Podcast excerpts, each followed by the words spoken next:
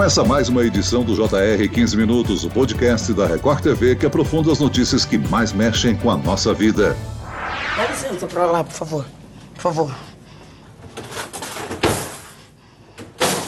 Débora falou que eu tinha que botar o ódio pra. pra fora.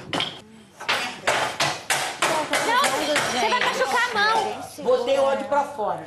Agora o pau vai torar.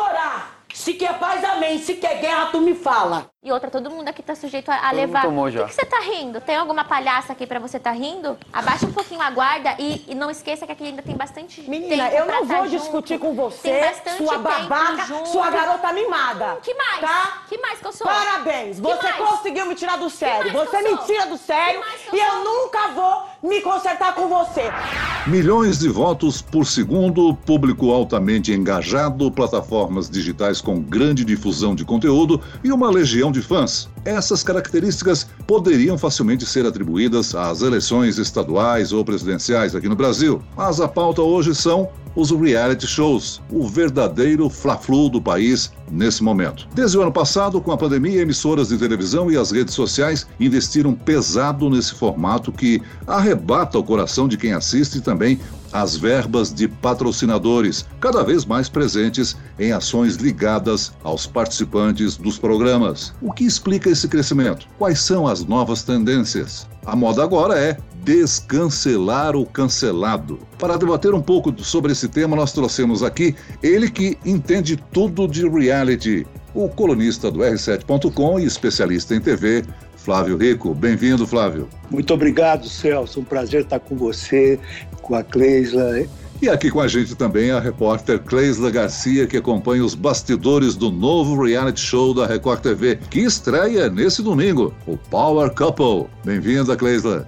Oi, Celso, oi, Flávio. Sempre um prazer falar com vocês e sobre televisão. Antes da gente falar desse próximo reality que no ano passado pegou fogo, eu queria que o Flávio Rico contasse um pouquinho pra gente como ele vê esse estouro, né, de audiência dos realities dos últimos dois anos, depois de algumas edições que deram uma certa embarrigada. Essa última Fazenda, que terminou com a Jojo Todinho vencedora, por exemplo, foi um sucesso no ambiente da TV e também no digital. É só por causa da pandemia, Flávio? O que, que você acha que influenciou? Não, a pandemia exerceu um papel fundamental nessa mudança de hábito até do telespectador em procurar atrações ao vivo. Atrações ao vivo ou produzidas durante a pandemia, elas chamaram atenção. E o reality show, pelos cuidados que podem ser tomados para a sua realização, você citou a Fazenda. A Fazenda, por exemplo, ela confinou todos os participantes 15 dias antes, submeteu todos eles a testes contínuos de saúde até que eles pudessem ser confinados em Itapecerica da Serra e realizar o programa. Quer dizer, com a mais absoluta segurança. E o programa foi aquele sucesso, também porque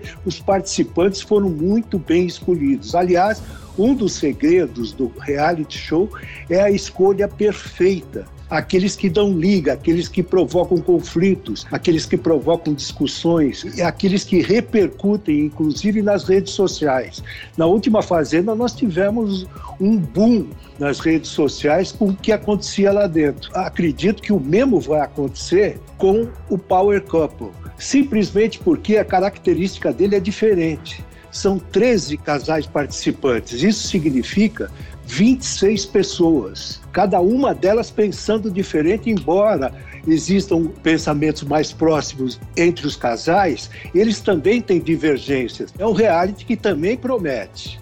É uma espécie de terapia coletiva, né, Flávio? Agora, o público assiste aos realities em duas telas, um olho no streaming e outro na TV. Esses novos realities com transmissão simultânea em várias plataformas acabam atraindo um novo público para a TV também? Eu tenho certeza que sim, porque o público não se limita mais a assistir apenas a televisão está mostrando, mas ela, ela vai para as redes sociais, ela vai para o streaming para acompanhar o reality o tempo todo nas 24 horas que ele está acontecendo. Reality show mexeu com a televisão brasileira. Eu acho que a televisão brasileira não vai conseguir mais viver sem eles. Criou uma relação de dependência. Ô Flávio, não só de dependência, mas também de fanatismo na hora de votar, né? O que, que você acha desses torcedores alucinados que passam um dia votando, quer dizer, não é mais só um voto. Você avalia, Flávio, que essa polarização da sociedade, ela também contribui e ajuda nessa polarização dentro dos realities e das torcidas? Sem dúvida alguma. Você vê uma coisa, ó, teve uma época da pandemia que você não tinha futebol, você só podia torcer mesmo para o reality show, para Fazenda, por exemplo. Era, é era único, não é? Só tinha é. fazenda para a gente torcer. E a gente gosta de torcer, de, de participar do que está acontecendo, de, de contribuir com o resultado. Antes existiam torcidas das emissoras de televisão. Agora, nos reality shows, com as participações, criam-se verdadeiras torcidas organizadas. Você vê que é um, é um mutirão de votos, é uma coisa impressionante. Ô Cleisla, você tem acompanhado os preparativos, né? Conta pra gente um pouquinho do que se espera desse novo reality. Power Couple e dos participantes, da apresentadora. Olha só, Celso, eu tive na casa, eu tive esse privilégio de visitar a mansão em Tapecirica. Ela tá toda repaginada, com decoração de cinema, dá vontade de ficar na casa. Adriane Galisteu, o Flávio sabe, ela já disse que é só uma aparência, porque vai ter muita treta e reality boa é que tem muita treta, muita DR. Então eu tô com uma grande expectativa também. A Adriane, nessa volta para Record, depois de 17 anos, tá super animada. Ela que é uma telespectadora assídua de reality, ela, o marido, o filho. Então ela tá super empolgada, trazendo muitas novidades assim junto com esse programa completamente repaginado, Celso. Olha, vamos falar um pouquinho sobre cancelamento, né, Flávio? A gente sabe hum. que hoje os participantes já entram cancelados nos programas porque o público não perdoa e vasculha a vida deles antes mesmo do reality começar. É, Esse cancelamento está com os dias contados ou é uma tendência que deve se seguir ainda nas próximas edições de reality? Você sabe que eu acho? Isso funcionou durante um certo tempo. Eu não sei se tem vida longa. Eu acho até que num próximo momento ele vai mudar de nome. A prática é que eu não sei se sofrerá mudanças, entendeu? Mas esse negócio de cancelamento pegou. Eu quero muito ver isso agora no Power Couple, se também será colocado em prática. E a Cleisla falou da Adriane, queria destacar um aspecto. No ano passado, a gente não teve Power Couple por causa da pandemia. Mas desde o ano passado, o nome da Adriane Galisteu já estava cotado para apresentar o Power Couple. E foi uma coisa crescente até chegar ao momento em que o nome dela foi confirmado. A Adriane está afastada da televisão há algum tempo, mas a Adriane nunca saiu da mídia, do noticiário. Ela é uma pessoa muito presente ela é fanática por reality show. Ela agora na condução do Power Couple foi um nome sob encomenda, entendeu? É isso mesmo, né, Flávia? Ela está muito empolgada.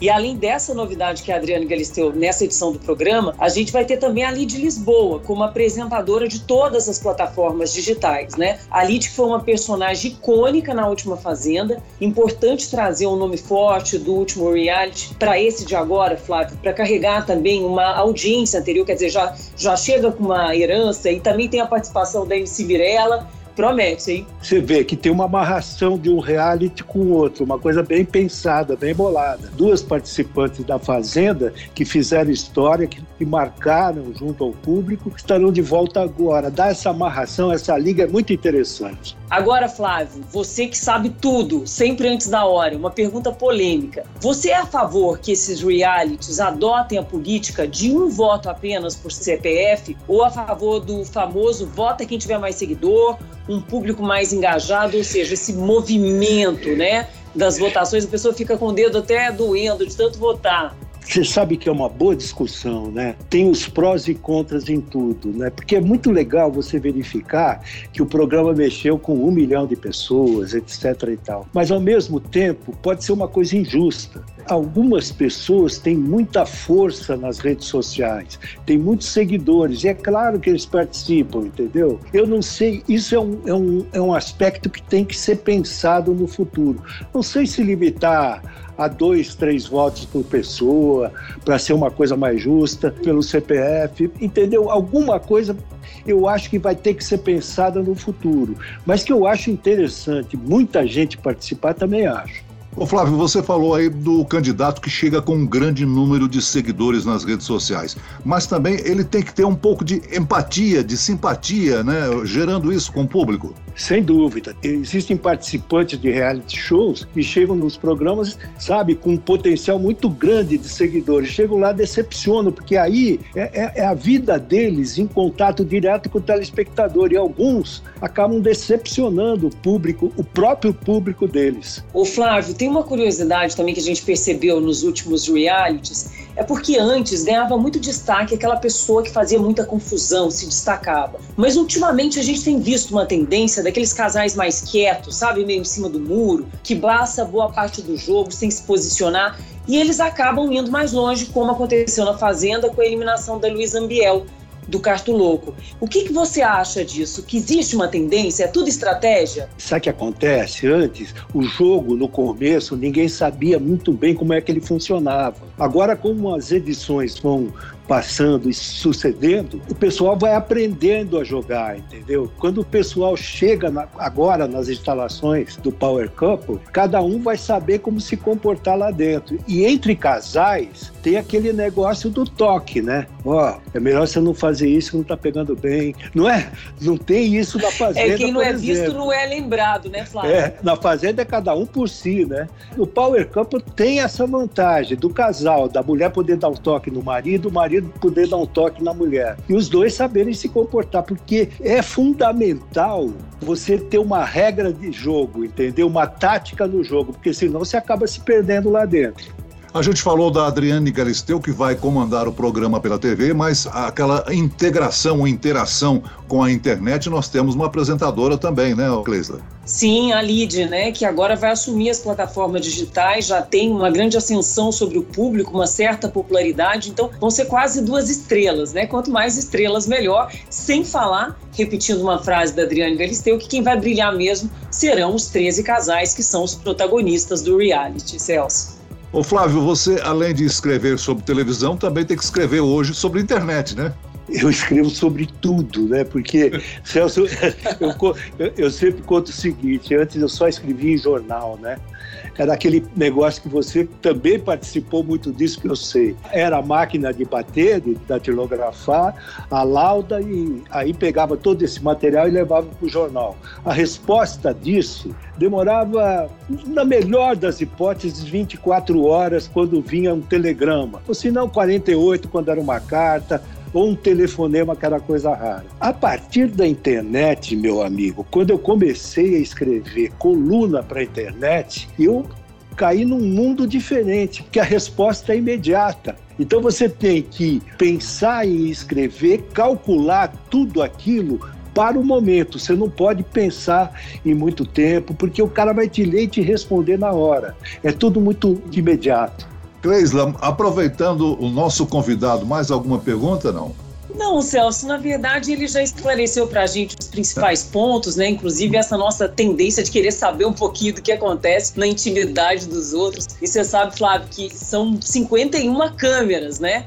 40 robóticas, então nada vai passar desapercebido, ou seja, a gente vai acompanhar tudo mesmo, né? E tem uma coisa interessante nesse novo Power Camp. Nos anteriores, a câmera entrava às vezes na casa, o câmera participava, o cinegrafista. Nessa não, por causa da pandemia, tudo será robótico, entendeu? As câmeras estão escolhidas e outras robóticas. Isso também vai deixar, porque em alguns momentos, é, é, sem, isso acontece fatalmente, os participantes esquecem que eles estão sendo filmados, gravados. Exato.